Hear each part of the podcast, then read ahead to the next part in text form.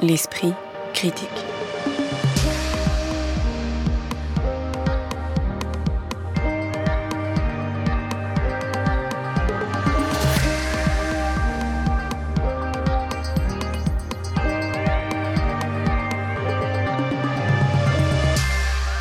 Mediapart.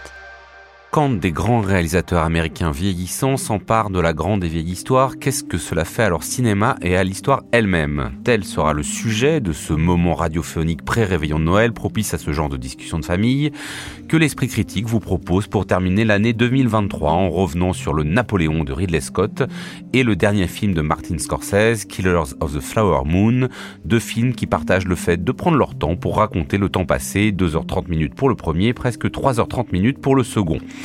On parle de cela avec Alice Leroy, qui écrit pour les Cahiers du cinéma, Occitane Lacurie, membre du comité de rédaction de la revue de cinéma Débordement, doctorante en esthétique et études visuelles, et Raphaël Neuillard, qui écrit au Cahiers du cinéma et aussi pour études. Bonjour à tous les trois. Bonjour. Bonjour. L'action du 27e long métrage de Martin Scorsese, Killers of the Flower Moon, se situe au début du XXe siècle, lorsque la ruée vers l'or noir crée des enrichissements vertigineux, parmi lesquels celui du peuple autochtone des Osage, qui possède certaines des terres de l'Oklahoma d'où s'écoule le pétrole.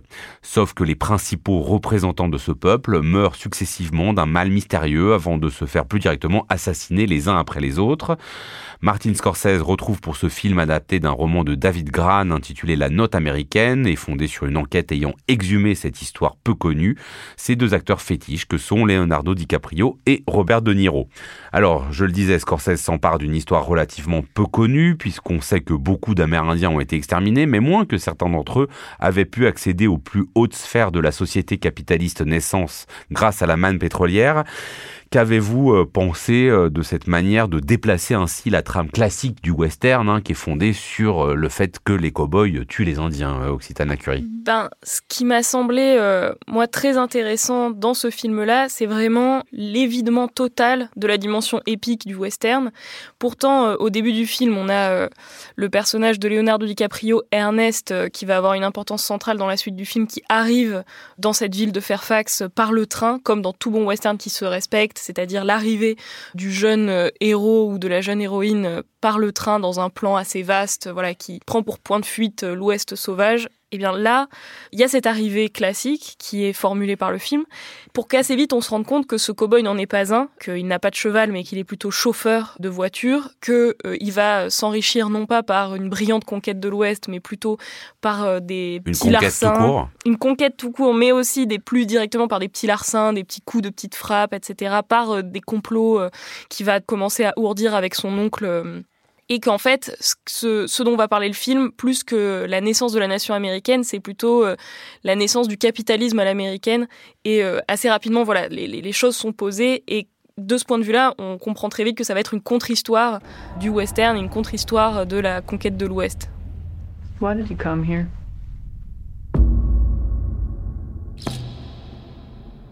I work with my uncle. You scared of him? Oh, he's a He's the nicest man in the world. The Osage. Their time is over. We got to take back control of our home. I was sent down from Washington, D.C. to see about these murders. We have so many deaths we've lost count. It's just bad luck. Seems more like an epidemic than bad luck to me. Osage is dying by the enemy. Do not let them die alone. Evil surrounds my heart. Alice Leroy sur euh, effectivement est-ce qu'on en arrive quasiment à une histoire euh, contrefactuelle? Parce que euh, voilà cette société qu'on nous présente au départ où parmi les plus installés, les plus dominants, il y a des Indiens, on ne peut que avoir un mouvement de surprise par rapport et à l'histoire américaine telle qu'on la connaît et au cinéma américain tel qu'on le connaît également. Oui, je pense que l'idée d'une histoire contrefactuelle, elle est assez juste parce que euh, d'abord, on, part d'un fait divers, alors qui sans doute est beaucoup plus connu aux États-Unis qu'ici parce que je crois que le, livre de David Grant est, un best-seller et qu'il a, euh, c'est sans doute aussi pourquoi Scorsese l'a lu et, adapté. Mais moi, je connaissais pas du tout cette histoire euh, des Indiens Osage et de leur richesse et de cette série de crimes dont ils avaient été victimes dans les années 20. En revanche, alors ce que je trouve assez extraordinaire, c'est la façon, c'est le, film est un bijou de découpage et de montage pour moi, et il renverse comme ça tous les attendus effectivement du, du western, du film épique, et d'abord à travers ses personnage en, transformant la figure du cow-boy taiseux, euh, aventurier, sanguinaire, euh, héroïque en une espèce de débile, hein, on peut le dire comme ça, je pense, hein, parce que le personnage de DiCaprio est vraiment un personnage qui est limité à la fois physiquement, hein, c'est un vétéran de la Première Guerre mondiale qui revient avec un, je sais pas, une sorte de, d'ulcère, enfin qui lui a interdit euh, toutes sortes d'activités physiques trop éprouvantes. Et de la même manière, on comprend qu'il est, euh, il est quasiment illettré, hein, il est euh, et il est très bavard, qui normalement est le fait des personnages féminins dans les westerns. C'est les femmes qui parlent trop. Et en revanche, ici, il fait face à une Lily Gladstone qui est un, monument d'intelligence douce et de sagesse et qui elle est très taiseuse, mais qui n'en pense pas moins. Et le film se construit comme ça sur ce type d'opposition en confiant à des, grands acteurs américains, donc De Niro, qui est cette espèce de, personnage comme ça, machiavélique et, noir, et puis euh, DiCaprio, qui devient euh, l'idiot du village et le, personnage central de, ce récit. Et ça permet, en fait, à Scorsese, je trouve, que de déployer un, récit de manière totalement inattendue et, assez euh, virtuose. Raphaël Neuillard. Oui, alors il y, a toute une première partie, effectivement, qui est assez inattendue, puisque ça prend un peu à, à rebrousse-poil l'idée qu'on se fait de l'histoire américaine et qui s'incarne à travers des scènes, euh, notamment à la banque, où on comprend qu'en fait, ils sont très riches, mais ils ont une tutelle euh, qui euh, les empêche de, jouir librement de leur argent. Et malgré leur richesse, ils restent finalement complètement infantilisés par les structures économiques, etc. Et donc, il y a pas mal de, de séquences de cet ordre-là qui sont assez, assez intéressantes et qui posent effectivement le disons, le, le, contexte dans lequel cette euh, affaire criminelle va se déployer. Alors, cette euh, partie descriptive est peut-être encore plus intéressante que le reste, ou en tout cas, ce qui m'intéresse le plus dans le film, c'est moins la, machination criminelle qui invite assez vite à des lectures allégoriques sur euh, le mal, le diable, tout, ce qu'on veut, le mal qui serait au, fondement des États-Unis, voilà, le, péché originel du pays, toutes sortes de choses comme ça. Ce qui m'intéresse le plus, ces zones un peu plus troubles, on pourrait dire, ou, des points de rencontre qui relèvent de phénomènes d'acculturation où, par exemple, à un moment, effectivement, le personnage incarné par DiCaprio, qui, n'est pas une flèche, euh, bah, quand même apprend la, langue de sa compagne et lui parle dans cette euh, langue, donc qui est la langue euh, si je me si je me trompe pas. Et donc finalement, et euh, le personnage aussi machiavélique de De Niro maîtrise aussi cette langue, il connaît les coutumes, il s'est fait des amis de, de ses Osage, alors avec un plan effectivement machiavélique, mais pour le coup, il y a quelque chose qui, qui se passe de rencontres euh, et qui est, qui est pas forcément euh, utilitaire. C'est pas simplement pour les tromper. Et il y a plein d'éléments comme ça qui me semblent très intéressants. Et de la même manière, on pourrait se dire, euh, ces, ces Osages deviennent riches du jour au lendemain. Il n'est pas évident qu'ils adoptent les costumes des Blancs, qui se mettent à jouer au football américain ou, qu'ils aient envie de se déplacer dans des Ford, etc. Et donc, il y a, tout un point comme ça, un peu de, de rencontre, on pourrait dire un peu de, middle ground comme ça, qui se construit dans le film où finalement ces communautés se rencontrent, échangent, avec aussi des certaines parts d'opacité, parce que par exemple, il y a un moment où trois quatre femmes discutent de leur éventuel prétendant et elles parlent dans leur langue et les autres ne comprennent pas, et donc on a le point de vue des femmes qui discutent du plus ou moins bon parti que représentent les hommes. Donc il y a aussi évidemment des écarts, il y a aussi des, écarts euh, imaginaires, il y a une, une façon d'incarner l'imaginaire des Osage ou leur ancrage spécifique, notamment dans les moments un peu de, cérémonie ou quand la mort approche, il y a une chouette qui arrive, qui entre dans la maison, etc. Donc il y a, des choses euh, spécifiques, disons, à, chaque culture et, que, et en particulier à la culture osage et que Scorsese a travaillé au niveau de la langue, au niveau de, des recherches, etc. Voilà, qui, il a été très consciencieux là-dessus, il a, fait, il a fait ses devoirs.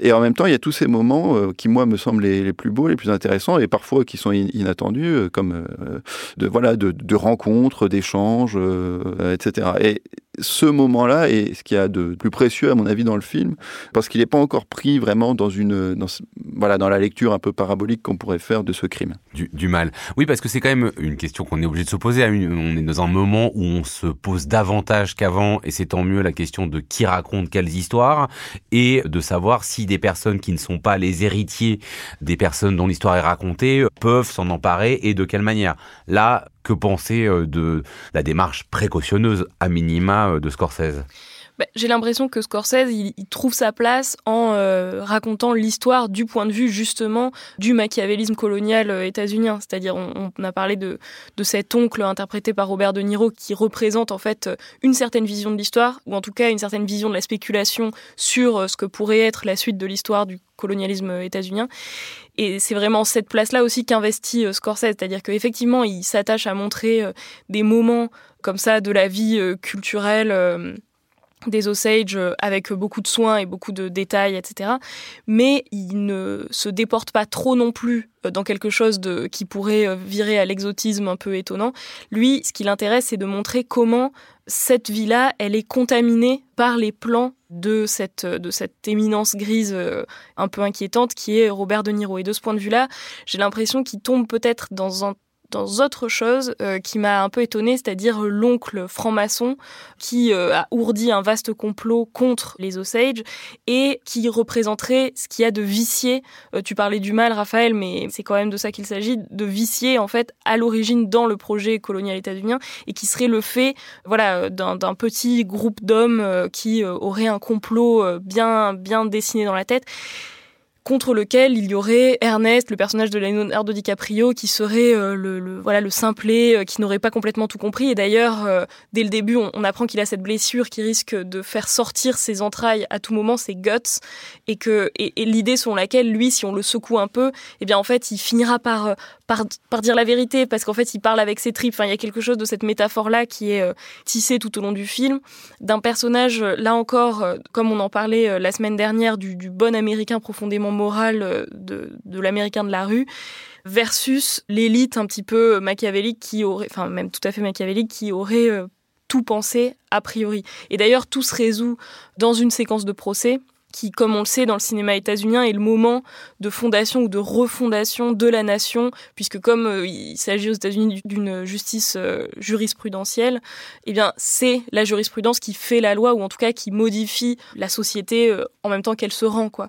Et de ce point de vue-là, j'ai l'impression que Scorsese du coup il fait le choix là aussi d'un middle ground, d'un point de, de jonction qui peut exister entre les peuples, qui est bah, en fait une profonde honnêteté qui se trouverait au cœur de chaque homme pour peu qu'il ne soit pas pris dans euh, de noirs complots euh, ourdi par des pétroliers sans scrupules. C'est aussi votre avis, euh, Raphaël Noyer Oui, alors justement sur la question du complot, ce qui est intéressant, c'est qu'on comprend assez vite, plus vite que, que le personnage de, DiCaprio qui, qui tire les ficelles, mais on se demande euh, dans quelle mesure euh, lui-même n'est pas un pantin, parce que William Hale enfin, n'a pas de pouvoir particulier, si ce n'est celui d'organiser justement ce dépouillement des Osages. Alors, il y a un moment, il y a une séquence assez troublante où justement DiCaprio arrive au milieu d'une sorte de réunion où on se rend compte que, on l'avait compris progressivement, mais là, littéralement, tout le monde dans la ville et au courant et tout le monde euh, manigance, que ce soit les médecins, que ce soit les propriétaires de compagnies pétrolières, que ce soit n'importe quel notable blanc de la ville est dans le coup.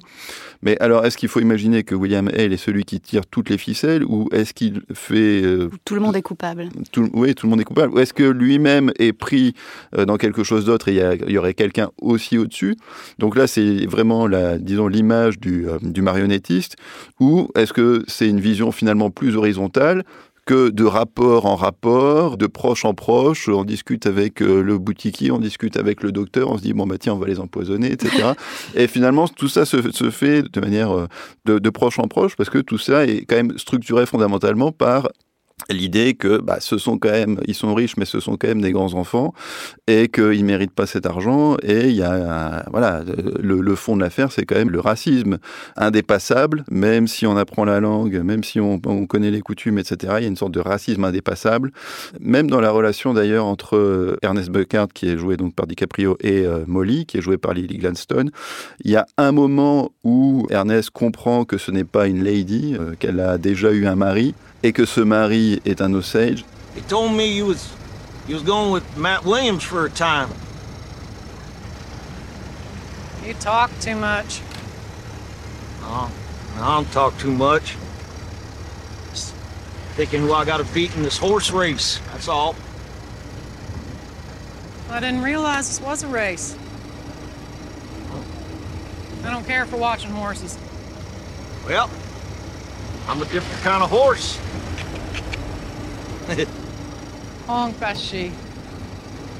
Shomikasi Shieko Shiajimi. What was that? Shomikasi. That's how you are. I don't know what you said, but it must have been Indian for handsome devil.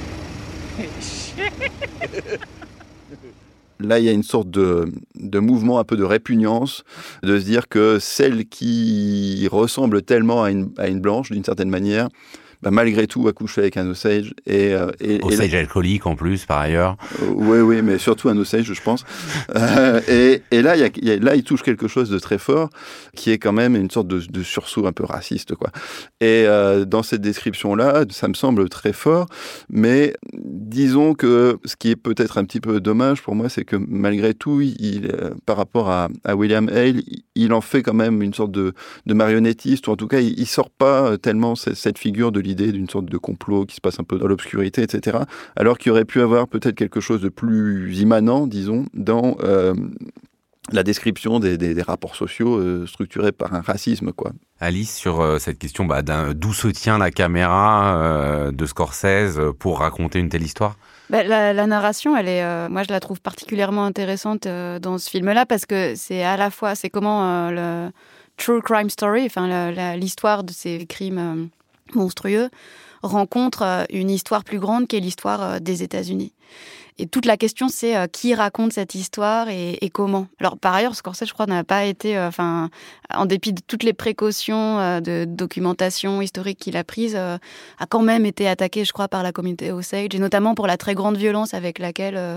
Alors, pas les... toutes. Il y a eu des témoignages en sa faveur et d'autres en sa défaveur, mais bon. Mais en tout cas, je, je pense que la, la, question politique, elle, elle peut pas être résolue de, de toute façon. Mais ce que je trouve intéressant, c'est la façon dont il raconte cette histoire à travers des, euh, des personnages qui sont euh, comme ça très archétypaux, ce qui ne l'empêche pas d'entrer dans une certaine complexité. C'est-à-dire que aussi idiot soit le personnage de DiCaprio et aussi sage au contraire soit euh, celui de Lily Gladstone, il euh, y a une ambiguïté quand même sur leur relation. Et euh, je trouve intéressant la façon dont Raphaël évoquait les rapports sociaux entre ces personnages et donc aussi entre leurs communautés euh, respectives.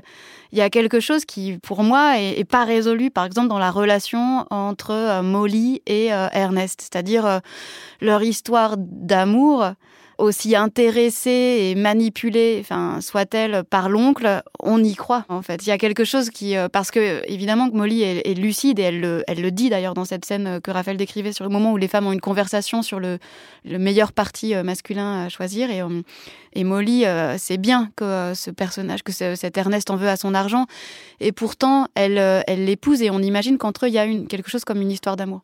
Donc je trouve qu'il le film est assez intelligent dans sa manière d'articuler comme ça euh, des séquences qui euh, documente pas seulement euh, un contexte historique des modes de vie, mais entre aussi dans une complexité des relations qui peuvent exister entre des communautés et la façon dont celles-ci euh, reposent à la fois sur des affects complexes de racisme, de violence, de d'avidité aussi, enfin, et comment tout ça se tisse d'une manière qui est beaucoup plus subtile et complexe que le le, grand récit mythologique du western classique. Et justement, euh, vous disiez tout à l'heure à propos euh, la Curie que ce film évidait le western. Il y a quand même un autre genre dont Scorsese est passé maître, qui est le film de mafia, qui euh, se donne à voir euh, progressivement dans ce film, avec l'apparition du FBI, du jeune euh, Edgar Hoover dedans.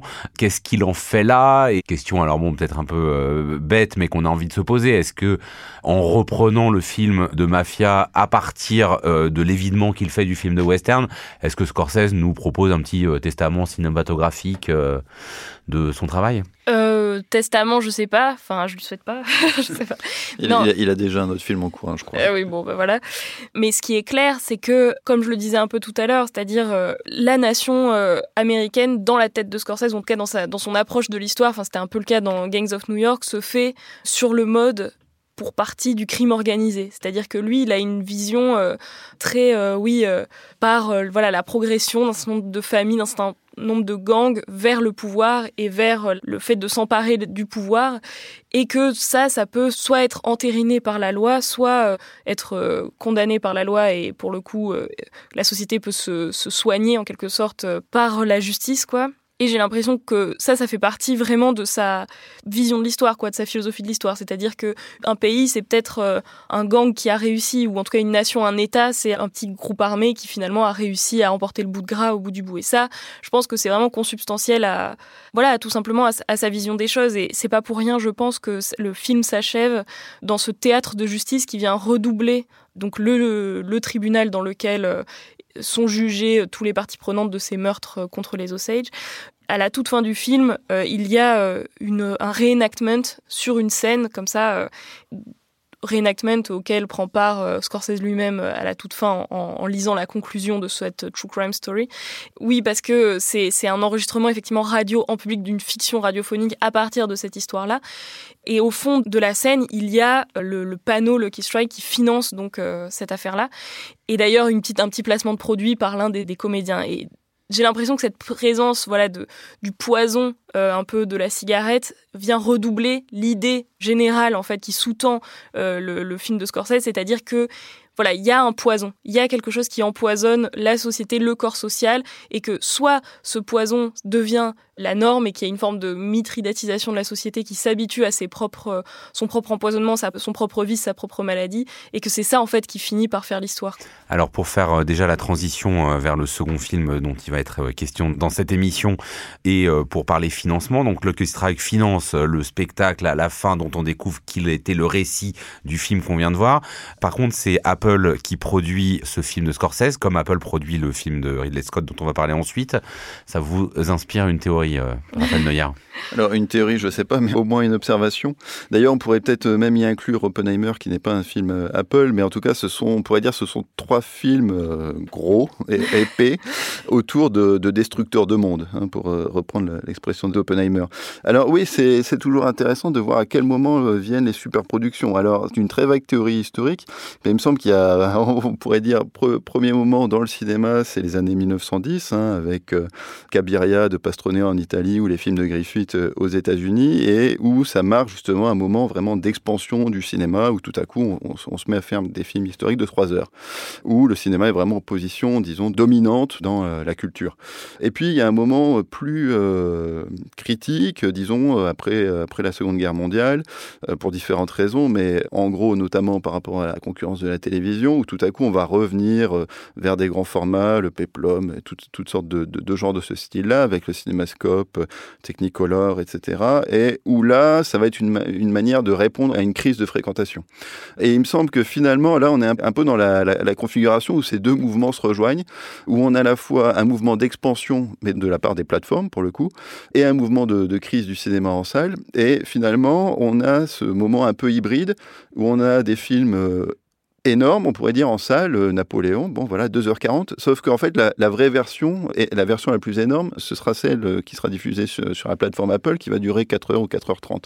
Et le cinéma, la salle de cinéma devient presque une sorte de, vitrine de la plateforme, où est le film, euh, quasiment une sorte de bande-annonce de ce qui va arriver sur la plateforme. Donc là, on est à, une sorte de moment historique un petit peu particulier, ou en tout enfin, c'est pas tout à fait une révélation de le dire, mais ça s'incarne particulièrement à travers ces, énormes projets, qui sont plus simplement un moyen de, de faire venir les spectateurs en salle, mais aussi un moyen tout simplement de, promotion des, de ces grandes plateformes. Et en même temps, ce sont quand même des films, euh, et là on anticipe, mais esthétiquement, euh, politiquement et historiquement très différents. Ça veut dire qu'il n'y aurait pas une esthétique Apple comme euh, on a pu estimer qu'il y avait une esthétique Netflix, hein, notamment c'était un article du critique Hervé Aubron dans les cahiers du cinéma qui parlait de, de l'empire du neutre pour parler d'une esthétique Netflix.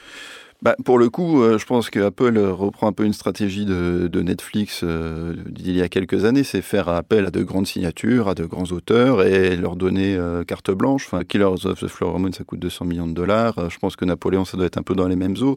Donc là, c'est pour le coup la politique de prestige de la carte blanche qui ne me semble pas avoir d'effet de formatage particulier.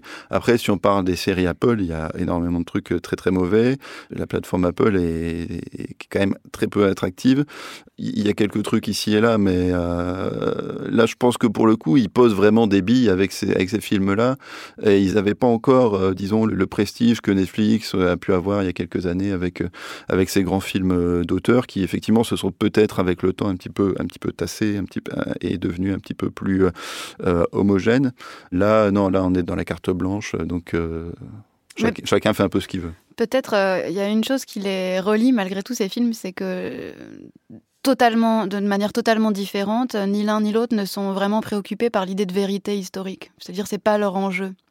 Il me semble même chez euh, Scorsese où on pourrait euh, se dire bah si il va exhumer quand même une histoire euh, bah, longtemps ignorée, oubliée des historiens, qui est celle de, de cette communauté Osage massacrée par des blancs, mais euh, en fait la vérité n'est pas l'enjeu du film en termes de dramaturgie. On la connaît dès le départ, nous on, on assiste à ces, à ces crimes, euh, mais euh, ce qui est l'enjeu du film, c'est plutôt c'est plutôt la narration, c'est plutôt comment est-ce qu'on raconte et comment est-ce qu'on écrit l'histoire. Et c'est pas anodin que ce soit finalement Scorsese lui-même qui vienne résoudre, enfin conclure cette, cette narration. Oui, d'ailleurs, sur, sur, sur, ça, ça m'évoque ça du coup Napoléon qui essaye aussi d'écrire sa propre légende à plusieurs moments et il le fait en s'adressant à des enfants, euh, plusieurs, au moins deux fois. Là, on parle du film. Là, on est passé au film de Ridley Scott. Oui, pardon, enfin, c'est un petit rebond, mais euh, on voit aussi comment Napoléon essaye d'écrire sa propre légende et personne n'est dupe. En fait, euh, les gamins disent non, mais cette, cette histoire, on l'a déjà entendue. Il y a, il y a un, un, autre empereur à qui il raconte une histoire assez drôle euh, qui dit ah oui, nous on a la même version mais avec des Turcs. et donc personne n'est dupe de, de, ce grand récit napoléonien. Donc effectivement, il y a aussi un rapport pour le coup assez sarcastique à la légende. Bon, on peut peut-être passer directement au film de Ridley Scott Napoléon. L'avantage c'est qu'on n'a pas besoin vraiment de résumer l'histoire, hein, d'autant que le film est assez chronologique, même si c'est pas inintéressant. On aura peut-être l'occasion d'en reparler. Qu'il commence en 1793 avec euh, le guillotinage de Marie-Antoinette et qu'il s'arrête à la mort de Napoléon euh, à Sainte-Hélène. Donc film de Ridley Scott, hein, l'auteur des duellistes d'Alien, Blade Runner, Gladiator ou euh, encore Robin des Bois 1492 le dernier duel. Peut-être une première hypothèse sur pourquoi euh, Ridley Scott s'empare aujourd'hui de Napoléon, euh, c'est-à-dire euh, l'empereur sur lequel on estime qu'environ un millier de films ou séries télévisées ont été faits. Alice Leroy? Ah, ça, pour le coup, assez logiquement, j'allais dire. Enfin, Ridley Scott a, je crois, 86 ans. Euh, et on peut dire que Napoléon, c'est un petit peu la figure obsessionnelle des, des cinéastes mégalomanes. Enfin, je pense qu'on pourrait le dire comme ça, parce que. Et, et souvent, d'ailleurs, euh, ça donne lieu à des films qui sont euh, extrêmement euh, démesurés dans leurs euh, moyens de production, dans leur esthétique, dans leur durée même. Hein. Le Napoléon d'Abelgan, c'était déjà une super production de l'époque avec... Euh, Qui vient d'être restaurée. Des, voilà, donc ça permettra d'avoir un point de comparaison intéressant, euh, mais avec aussi des expérimentations techniques et esthétiques assez euh, époustouflantes. Ce qui est peut-être là l'endroit où, pour le coup, le, le Ridley Scott est un petit peu... Et un peu décevant à mon sens, mais euh, bah, peut-être la jeunesse du film là, elle est intéressante parce que je pense que c'est un, projet qui est tout droit euh, venu euh, d'un autre cinéaste britannique qui a longtemps eu le projet d'adapter, enfin de, de faire un film sur Napoléon, qui est Stanley Kubrick. Euh, et je, je crois euh, que le, le, le, point de départ en fait du film de Scott, c'est ce scénario que Kubrick euh, avait euh, écrit euh, en se fondant sur un certain nombre de biographies de Napoléon dont il était complètement fanatique. Et le film s'est pas fait. Je crois que bon, euh, Kubrick a fait Barry Lyndon euh, pour un petit peu faire le deuil de, de son Napoléon, mais le scénario euh, existe. Je crois d'ailleurs qu'il va donner lieu à, à une adaptation de Spielberg euh, pour HBO, donc on n'en a pas fini avec mmh. Napoléon. Accrochez-vous, il va revenir et, et les grands réalisateurs euh, et à, à nouveau, mégalomaniaques. Voilà. Mais toujours est-il que euh, je pense que le scénario euh, de Kubrick, c'est le point d'origine du film euh, de Scott, qui lui fait un, un choix très différent, c'est-à-dire qu'au contraire d'un biopic, en tout cas imaginé par Kubrick, il ne s'attache pas à toute la vie de Napoléon, mais à une période précise qui est plutôt la fin de sa vie, hein, le moment de sa, gloire, c'est-à-dire le, le début de ses grandes batailles, avec cette première bataille comme ça à, à Toulon, où je crois d'ailleurs Napoléon lui a, a 24 ans, ce qui est peu cohérent ici avec l'interprétation de, de Joachim Phoenix, jusqu'à jusqu'à sa mort à, Sainte-Hélène. Et alors après, moi, ce qui m'a interrogé, on va peut-être en discuter, c'est ce découpage historique et le fait de s'attacher à à ce moment de la naissance du, du, personnage historique et de sa légende et de la construction de sa légende et à ce, ce découpage assez euh, maladroit. Alors après, on reviendra peut-être sur le, choix de, psychologiser comme ça à outrance le, personnage, mais il y a ce découpage historique qui effectivement commence avec euh, la fin de la monarchie, non pas avec l'exécution de Louis XVI, mais avec celle de Marie-Antoinette, qui est qui est érigé, mais je crois que c'est plutôt là pour le coup un topos du, cinéma américain euh, qui est érigé comme ça en, victime sacrificielle euh, de la folie euh, sanguinaire de la Révolution française, avec une scène que je trouve grotesque à tout point de vue et qui marque pour moi le début désastreux d'un film qui va un petit peu ensuite s'enfoncer dans le, dans, dans le désastre. Occitane Lacurie sur à la fois effectivement beaucoup de choses ont été déjà dites hein, sur le Napoléon euh, de Ridley Scott, mais effectivement peut-être sur cette question euh, assez centrale où on en a fait quasiment du coup un film contre-révolutionnaire à cause de, de ce début euh, désastreux. Et voilà, parce que j'ai l'impression qu'on a été un peu perdu entre deux choses, c'est-à-dire la manière dont Ridley Scott choisit au fond de mixer l'histoire vraiment d'alcôve avec des grands tableaux et avec vraiment un montage assez euh, linéaire de ce point de vue-là. Et est-ce que il réussissait à faire entrer bah, une telle histoire, même si le film est long, il reste assez court par rapport à l'ampleur euh, du moment historique qu'il décrit. Et euh, donc, est-ce que vraiment on peut en tirer cette leçon contre-révolutionnaire? Je pense que c'est un film effectivement qui trahit ou qui révèle le, regard nécessairement romantique qu'ont les cinéastes sur Napoléon et dans ce romantisme-là, qui contient toujours une part un peu contre-révolutionnaire à un moment donné, c'est-à-dire bah, c'est quand même mieux quand un grand destin se manifeste, émerge de parmi les hommes et euh, prend les choses en main en quelque sorte. Sauf que là, la différence, et ce qui me semble un peu raté dans le film, même si c'est une tentative euh, bon, qu'on peut qui peut intéresser éventuellement, c'est de faire de ce Napoléon un personnage bouffon, euh, un personnage grotesque et non pas sublime, enfin en tout cas pas complètement sublime, qui finalement disparaît un peu sous toutes les strates des derniers rôles de Joaquin Phoenix ces dernières années, c'est-à-dire le Joker euh, superlativement, mais aussi pourquoi pas euh, le personnage de Simplet dans The Master de Paul Thomas Anderson ou dans aussi Inherent Vice où il joue plutôt un, genre de, de drogué embrumé, à l'esprit embrumé.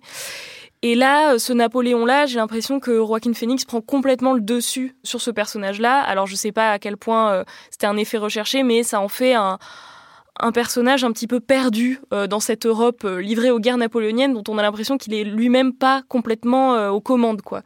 On a l'impression qu'il fait la guerre un peu malgré lui parce que tout le monde lui veut du mal. D'ailleurs, c'est un peu comme ça qu'il l'écrit dans les lettres qu'il écrit à, à Joséphine et qui fait que bah voilà, il se retrouve jeté un peu sur les routes alors qu'il n'a qu'une envie, c'est d'aimer cette femme et de rentrer chez lui pour vivre avec sa femme paisiblement son idylle. Et voilà, et tout le film nous, nous balance un peu comme ça sur les routes avec euh, ce Napoléon-là, ce Napoléon un peu perdu, ce Napoléon un peu bouffon. Euh. Et j'ai trouvé ça assez surprenant de ce point de vue-là, le côté euh, un Napoléon qui subit le napoléonisme. Oui, alors autant Scorsese a des, des, prétentions ou des aspirations quand même, on pourrait dire historiennes, autant il me semble que Scott a surtout une ambition de, moraliste. Et le film, je l'ai compris tardivement à la dernière séquence, je suis pas très rapide, mais est quand même clairement une vanité. C'est-à-dire que quand Napoléon sort de son verre une mouche et que cette mouche est filmée en très gros plan, bah on comprend qu'il a filmé un empereur pour filmer au fond un, un pauvre type, quoi, d'une certaine manière, ou en tout cas quelqu'un qui est euh, aussi, euh, voilà agi par ses pulsions, euh, agi par l'histoire, par toutes sortes de choses, mais dont la prétention n'aura finalement eu comme conséquence qu'un qu'un massacre de 3 millions de personnes, comme l'indique le décompte qui achève le, film. Donc là, il y a quelque chose de très sec dans ce coup près. C'est la, la, séquence finale et je trouve très belle. C'est à mon avis la, plus belle du film. Le dernier plan est, est, est, magnifique aussi. Et il y a vraiment quelque chose qui permet de relire tout, le, tout le film à, à cette tonne de, la vanité, qui était déjà présent lorsque Napoléon se rend en Égypte. Alors on a beaucoup moqué les, coups de canon sur les, pyramides, mais il y a une séquence assez étrange où il, se rapproche d'une momie et il essaye de l'écouter. Quel serait le secret de cette momie? Évidemment, la momie ne, lui dit rien. Il se retrouve un peu maladroit comme ça, les gens l'observent et il repart. Et à mon avis, tout est là. Et c'est sans doute que ce que le film a, a de plus intéressant, c'est-à-dire au fond de, de, miner la fascination euh, que Napoléon pourrait exercer sur le spectateur, la miner en ramenant ça bah, à Toulon. C'est quelqu'un qui a peur. Euh, avec euh, Joséphine, on ne peut pas dire que ce soit un amant euh, très subtil. Euh, sa vision politique, euh, bon bah finalement, euh, se révèle aussi désastreuse. Tout le monde se retrouve lié contre lui. Puis voilà, il y, y, a cette quantité astronomique de, de morts qu'il a causé. General, we are discovered. good. Wait. Nice! It's a trap! Retreat!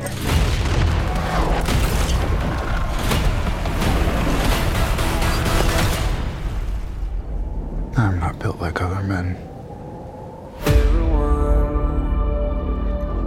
Those in power only see me as a brute, unfit for higher office.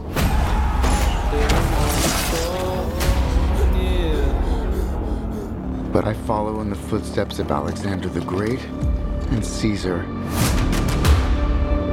What is your name? Napoleon. Has the course of my life just changed? Napoleon. I must warn you, I will not lead a second in command. I will win by fire. I am destined for greatness. I found the crown of France in the gutter and placed it atop my own head. You want to be great. but You are nothing without me. Say it. I believe I speak for all of us. We will all sleep again without this vermin. Whose country are we in? Alors après, la question, c'est de savoir où se place Scott là-dedans. Il se place pas effectivement du côté, on pourrait dire, des, différents peuples d'Europe, parce que les représentations du peuple sont toujours, c'est toujours des gens euh, dégueulasses, en train de crier euh, et complètement, complètement abrutis. Il se place, à mon avis, d'une part du côté des caricaturistes, donc on voit, et en cela il est bien aidé par, euh, par Phoenix, par l'interprétation de Phoenix, on voit à un moment différentes une de, de journaux qui moquent Napoléon, et je pense qu'il va dans ce sens, mais il se place surtout du côté, à mon avis, du duc de Wellington, qui est donc l'adversaire de, de Napoléon à Waterloo, qui est le type un peu blasé, qui regarde Napoléon admiratif de sa bravoure, mais qui se dit bon, il faut quand même, dégonfler cette baudruche, quoi. C'est pas possible. Et là, il y a une sorte un peu de distance anglaise, aristocratique, par rapport à ce roturier très prétentieux qui, pense conquérir l'Europe, qui est, on pourrait dire, quand même plaisante, et d'autant plus plaisante dans ces temps macroniens où, où, voilà, on subit quand même beaucoup aussi cette pompe nationale. D'un côté, ça fait plaisir, et de l'autre, c'est c'est bah, grossier. C'est un peu c'est un peu grossier, et puis voilà, fort. il y a certaines dimensions qui, qui manquent, voilà, de, dans une représentation un peu plus subtile, notamment du peuple, de la révolution, etc. Là, pour le coup, ça ça l'intéresse pas trop. Mais il y a un décalage qui peut être quand même assez plaisant par moment. Alice euh, Leroy, et notamment sur, euh, vous, donc vous évoquiez euh, tout à l'heure euh, le film d'Abel Gans euh, sur Napoléon qui date de 1927, donc qui était à la fois sans doute mégalomaniaque, mais avec peut-être plus d'invention esthétique et cinématographique. Là, ça vous manque toujours, y compris dans ces scènes de bataille que j'imagine Ridley Scott revendique comme des, bah, grands moments de cinéma, euh, dans, en tout cas dans sa tête, notamment celle d'Austerlitz. Oui, j'ai même l'impression que c'est surtout pour ces scènes-là qu'il fait le film. Euh, C'est-à-dire qu'au fond, c'est ce qui l'intéresse le plus peut-être dans de manière positive, ce qui l'intéresse euh, chez Napoléon, c'est le guerrier, hein, c'est le, le stratège militaire. Et, euh, et pour un cinéaste, c'est peut-être l'endroit où, où, Scott et Napoléon se rejoignent. C'est dans cette euh, mise en scène de, de, grands mouvements comme ça, de bataillons, etc. Après, j'ai l'impression que à force d'alterner entre euh, des, tableaux comme ça, pompiers, de grandes batailles, et puis euh, plus des tableaux de chambre ou des scènes d'alcôve euh, avec Joséphine, en essayant aussi d'expliquer de, les unes par les autres et de psychologiser comme ça à outrance le personnage pour en faire au fond un, petit garçon incapable de enfin dépendant de, écrasé par des figures euh, féminines et jouant comme ça avec ses petits soldats euh, sans se soucier de la, vie des hommes bah, j'ai l'impression que le, film parvient à paradoxalement à dépolitiser complètement cette figure euh, napoléonienne à force de la caricaturer et de la moquer et qu'à un moment les, scènes de bataille justement s'accumulent sans qu'on ait même plus besoin d'avoir le contexte historique. C'est à dire que tout à coup on est en égypte on sait pas pourquoi L'Italie a sauté, mais j'imagine qu'elle reviendra dans la version longue pour Apple. Et puis pareil, la, Russie se, se décide presque comme ça sur un coup de tête. Enfin, donc tout à coup, en fait, euh, l'accumulation de, ces grands tableaux pompiers se passe même euh, de contexte historique. Et on finit par ne plus avoir qu'une sorte de récit décousu qui serait le, le fait des, euh, des élucubrations d'un petit garçon perdu dans l'histoire, dans sa propre histoire. Et à mon sens, c'est intéressant parce que, euh, au fond, euh, c'est pas un, portrait inintéressant, ce portrait euh, de caricaturiste euh, qu'évoquait Raphaël, mais ce qui est dommage, c'est que je trouve que le, le personnage de Bonaparte, qui est un personnage populaire, et qui a une aura aussi populaire. Je trouve que cette aura-là, elle aurait gagné à être questionnée aussi euh, à partir du peuple qui manque cruellement dans, dans ce film-là. Le seul moment, je crois, où, enfin, à mon sens, il y a deux scènes, deux séquences dans lesquelles on voit le peuple. Il y a cette séquence d'ouverture assez presque comique euh, d'exécution de, Marie-Antoinette où euh, on nous explique d'abord dans des intertitres comme ça très sentencieux que euh, la Révolution a mis fin à la monarchie et aux famines pour finalement replonger le peuple dans la misère et la famine. Et puis juste après, on voit le cortège qui transporte Marie-Antoinette jusqu'à la guillotine et on lui balance du pain et, et des, légumes alors qu'on vient de nous expliquer que le peuple meurt de faim. Donc il y, a ces séquences-là avec ce, ce ce peuple de sauvages, brutaux, euh, enfin qui nous ramène à tous les poncifs de la, foule selon Gustave Le Bon. Et puis ce peuple il réapparaît à un moment, euh, au moment du retour de, Napoléon de l'île d'Elbe, où il, reconquiert comme ça euh, son pouvoir et il retrouve son armée euh, qui va se, ranger euh, à lui et qui voilà, qui va re reprendre le chemin de Paris avec lui. Et il y a quelque chose dans ces figures du peuple qui est très décevant parce que, parce que le peuple manque en fait, parce qu'il n'y a, a, rien qui permet de l'incarner. Raphaël puis Occitane, et ce sera la conclusion parce que de même que Ridley Scott n'a pas réussi à faire rentrer toute l'histoire de Napoléon dans son film, que ce soit des oublis volontaires ou pas, hein, on pourrait parler de l'esclavage qui n'apparaît pas, enfin du rétablissement de l'esclavage, on ne va pas tout pouvoir faire rentrer dans ce podcast. Euh, je reviendrai peut-être juste sur la, caricature. Euh, alors à un moment, j'ai pensé au, dictateur de Chaplin quand il est en train de regarder son, portrait de, tableau du sacre en train d'être peint. Et juste après, il y a un moment où il a enfin son, premier fils qui arrive et il y a un, buste de lui-même à côté. Et euh, voilà, il y, a, plusieurs moments euh, assez, drôles comme ça sur, disons, sur l'ego et, la vanité du personnage et qui passe aussi par le jeu de Phoenix. J'ai eu l'impression à un moment qu'il il faisait un peu quelque chose qui était un peu parallèle à, à, ce que DiCaprio fait. DiCaprio met la mâchoire en avant et lui, il a la paupière tombante. euh, et c'est une manière, de, une sorte de lourdeur, quoi, vraiment de lourdeur du personnage de la séquence de, de, de guillotine. C'est quelqu'un qui n'appartient pas à la foule, mais c'est aussi quelqu'un qui ne réagit pas. Alors soit parce qu'il est au-dessus de ces pulsions-là, soit parce que, euh, d'une certaine manière, il est, il est un peu bas du front. Et il y a, y a vraiment un, une sorte de lourdeur comme ça du, du personnage dont on ne sait pas très bien s'il calcule ses coups ou si simplement euh, tout lui échappe, qui par la suite va se déplacer vers euh, une sorte d'expression un peu de, de, la, pulsion comme ça, un peu euh, animale, voilà, notamment sexuelle comme ça, qu'on retrouve aussi dans le Hinkle qu'interprète euh, Chaplin. Donc il y a cette approche, disons, un peu de, de caricaturiste, de, de, moraliste, quoi, de Scott, me, à travers le, le jeu de, de Phoenix, me semble ce qu'il y a de plus intéressant effectivement dans, dans le film par exemple, sur les séquences de bataille, le moment le plus intéressant, je trouve, c'est l'attente à Waterloo. C'est aussi un moment où euh, Napoléon, a, il est planté là, il a un peu l'œil lourd, sans doute qu'il est en train de digérer, et puis on attend. Voilà, on attend. Et ça, c'est un très beau moment, quoi. Occitane, ce sera le dernier mot de l'esprit critique pour 2023, donc attention. Hein. oui, non, mais moi, c'est pour rebondir sur cette, euh, sur cette, histoire de peuple manquant dans le cinéma de Scott en général et dans ce film en particulier, qui est censé quand même être une fresque post-révolutionnaire, c'est que on comprend qu'il n'existera aucune subjectivité, si ce n'est celle de Napoléon, et on comprend que lui-même, sa subjectivité lui interdit de percevoir en fait d'autres subjectivités que la sienne. D'ailleurs, à un moment, il le dit, il dit pour moi les batailles, ce sont comme euh, des formes géométriques qui se déplacent dans mon esprit.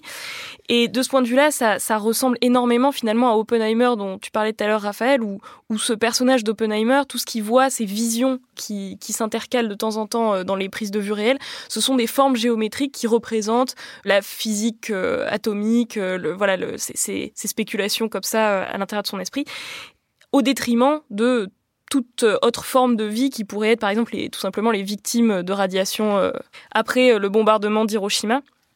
Et euh, voilà, tout, tout le reste, tout ce qui n'est pas le grand homme est réduit à une masse informe. Et ce qui m'interroge vraiment dans ces scènes de bataille, c'est qu'on a l'impression que c'est vraiment la, guerre des clones revisitée, comme si le cinéma états-unien n'arrivait pas à imaginer des scènes de bataille peuplées est faite simplement voilà de ces formes géométriques. Et c'est pour ça que je voulais euh, mentionner simplement le, la restauration des films de Sergei Bondarchuk, qui sont donc euh, des films des années 60, euh, de, enfin qui sont l'adaptation vraiment dantesque de Guerre épée, qui ont mobilisé plus de 100 000 figurants eux-mêmes issus de l'armée rouge, donc voilà, et où les scènes de bataille sont filmées de manière mais diamétralement opposée, c'est-à-dire avec des, des, regards, des gros plans qui d'un coup interrompent l'action sur sur les soldats, la sociabilité des soldats qui apparaît, et même des caméras subjectives de soldats qui d'un coup ont peur de la mort, et tout un questionnement sur voilà, le sens de la guerre et la subjectivité prise dans la guerre, alors qui vient évidemment de Tolstoï, mais qui est vraiment formalisé en fait par la fresque de Bondarchuk, qui change absolument tout. Donc, à aller plutôt voir peut-être que le Ridley Scott. Merci beaucoup à tous les trois. On se retrouve en 2024. L'Esprit Critique est un podcast proposé par Joseph Conforveux pour Mediapart, réalisé par Samuel Hirsch et enregistré dans les studios de Gong par Karen Beun.